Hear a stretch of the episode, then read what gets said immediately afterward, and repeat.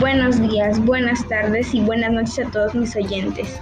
Hoy en este capítulo estaré narrando Yanchak, un viaje al reino de los moches por Rosario Arias Quincón. En, esta en este pequeño cinco capítulos podemos ver a un niño llamado José que está triste porque tendrá que mudarse a, a Trujillo donde se cambiará de colegio y conocerá nuevos amigos. Él, en su último día de Lima, fue a jugar con su amigo eh, el gordo Rojas, así se llamó a su amigo. Entonces, eh, se despidió de él y muy triste tuvo que abandonar la ciudad de Lima y se fue a Trujillo con su perrita Cane. Entonces, eh, tuvieron que buscar en, el, Trujillo un hotel donde aceptaran los perros porque casi en la mayoría de, de hoteles no hay. Tuvieron que, tuvieron que buscar y se tardaron mucho.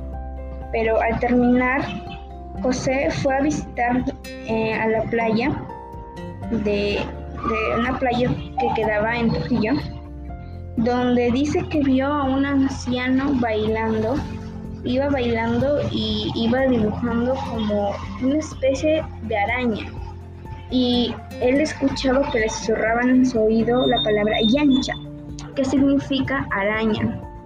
Luego de eso, eh, él se levantó, ya se, se fue a su casa y se fue a dormir, se levantó y fue a su nuevo colegio, donde conoció a Katy, que fue la primera chica que habló con ella, es la primera chica que con quien hablaba porque en Lima no conversaba con ninguna chica, era tímido. Y bueno, se hicieron amigos y su profesora dejó un trabajo donde tenían que investigar sobre, em, sobre un tema en específico. Ellos escogieron el perro peruano. Y entonces Sam, digo, Katy, a la amiga de José, le dijo que podían hablar sobre los perros peruanos ya que su abuelo sabía mucho sobre esas especies de perros. Y bueno, José aceptó, pero Katy le dijo que eran de grupo de tres. Así que decidió decirle que se juntarían con Sam.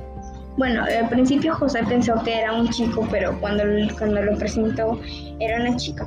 Era una chica que venía de Boston con sus padres, como les dice, con sus padres. Y bueno, era nueva, no, no sabía nada de Perú.